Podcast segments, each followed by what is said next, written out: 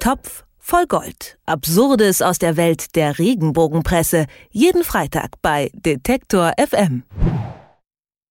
In der sogenannten Regenbogenpresse regelmäßig Thema zu sein, ist sicherlich kein allzu großes Privileg, auch wenn es Prominente der unteren Buchstabenkategorien gibt, die genau diese Bühne auch brauchen und suchen. Jemand, der eigentlich nicht dazugehört, ist Fernsehmoderator Günther Jauch.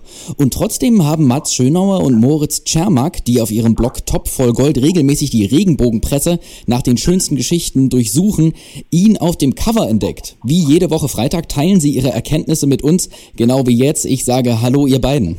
Hallo. In eurer Lieblingsboulevardgeschichte dieser Woche geht es um den TV-Moderator und vermeintlichen Saubermann Günther Jauch. Worum geht's denn in der Geschichte genau? Ja, und zwar ähm, haben die Detektive der Woche der Frau, ähm, die sind nach Potsdam gefahren und haben sich mal in der Nähe von Günther Jauchs Haus umgesehen.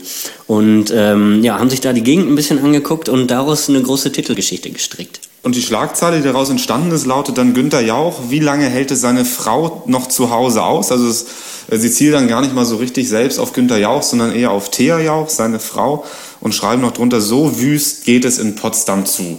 Naja, und was das, was dann äh, im Heftinneren berichtet wird und gezeigt wird an Fotos, ähm, ja, das ist schon ziemlich skandalös. Was ist denn der Hammer an der Geschichte? Was macht das so skandalös?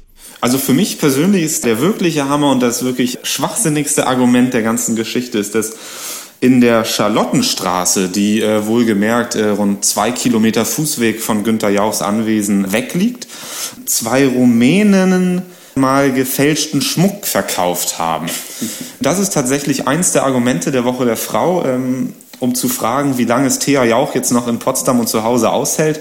Ähm, ansonsten geht es eher darum, dass gegenüber vom Grundstück der Jauchs ähm, ja, so ein, so ein etwas zugewachsener Garten liegt da kann man dann in der Bildunterschrift lesen, äh, dass da auch ein kleines Häuschen steht. Das wirkt unbewohnt und ist ein ideales Versteck für Drogensüchtige und auch für Obdachlose.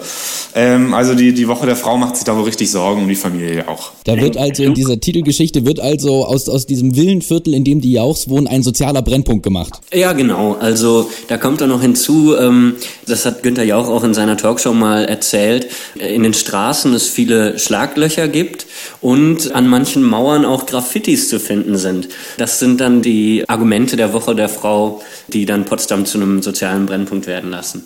Wenn man bei euch äh, im Blog schaut, dann sieht man ja, dass Günther Jauch gerade bei der Woche der Frau ein beliebtes Thema zu sein scheint.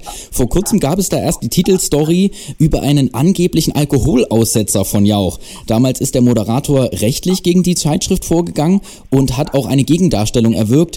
Kann das jetzt vielleicht auch ein Grund sein, wieso es ihn diesmal nicht ganz so persönlich trifft, sondern die Lebensumstände in Potsdam und seine Frau?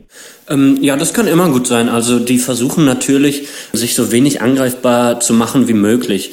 Und wenn sie dann jetzt einfach sagen, da gibt's ähm, Schlaglöcher und da steht ein verlassenes Häuschen, dagegen kann man jetzt erstmal nichts sagen. Und ähm, da könnte Günther Jauch auch vermutlich keine Gegendarstellung ähm, erwirken. Aber ich, ich weiß nicht genau, da müssten dann die Juristen nochmal drüber gucken, ob Günther Jauch auch gegen solche Geschichten vorgehen könnte. Aber ähm, einfacher ist es natürlich, wenn er ähm, direkt angegriffen wird und Dinge behauptet werden, gegen die er ganz klar vorgehen kann. Günther Jauch ist zwar sehr berühmt, aber der ist ja jetzt eigentlich gar nicht so der schillernde Promi, der Paradiesvogel. Was ist denn so faszinierend an ihm, dass die Woche der Frau ihn da immer wieder zum Thema macht? Hm, das ist ja, ähm, das, muss man noch dazu sagen, es ist ja gar nicht mal nur die Woche der Frau. Also letzte Woche gab es auch in Die neue Frau beispielsweise eine Titelgeschichte über ihn. Ähm, die verraten endlich die ganze Wahrheit über seine Ehefrau. Nee, das ähm, hängt, glaube ich, damit zusammen, dass die Zielgruppen einfach glaube ich, relativ stark sich überschneiden. Also die Zielgruppen der Regenbogenpresse sind ja deutlich ältere äh, Frauen zum großen Teil.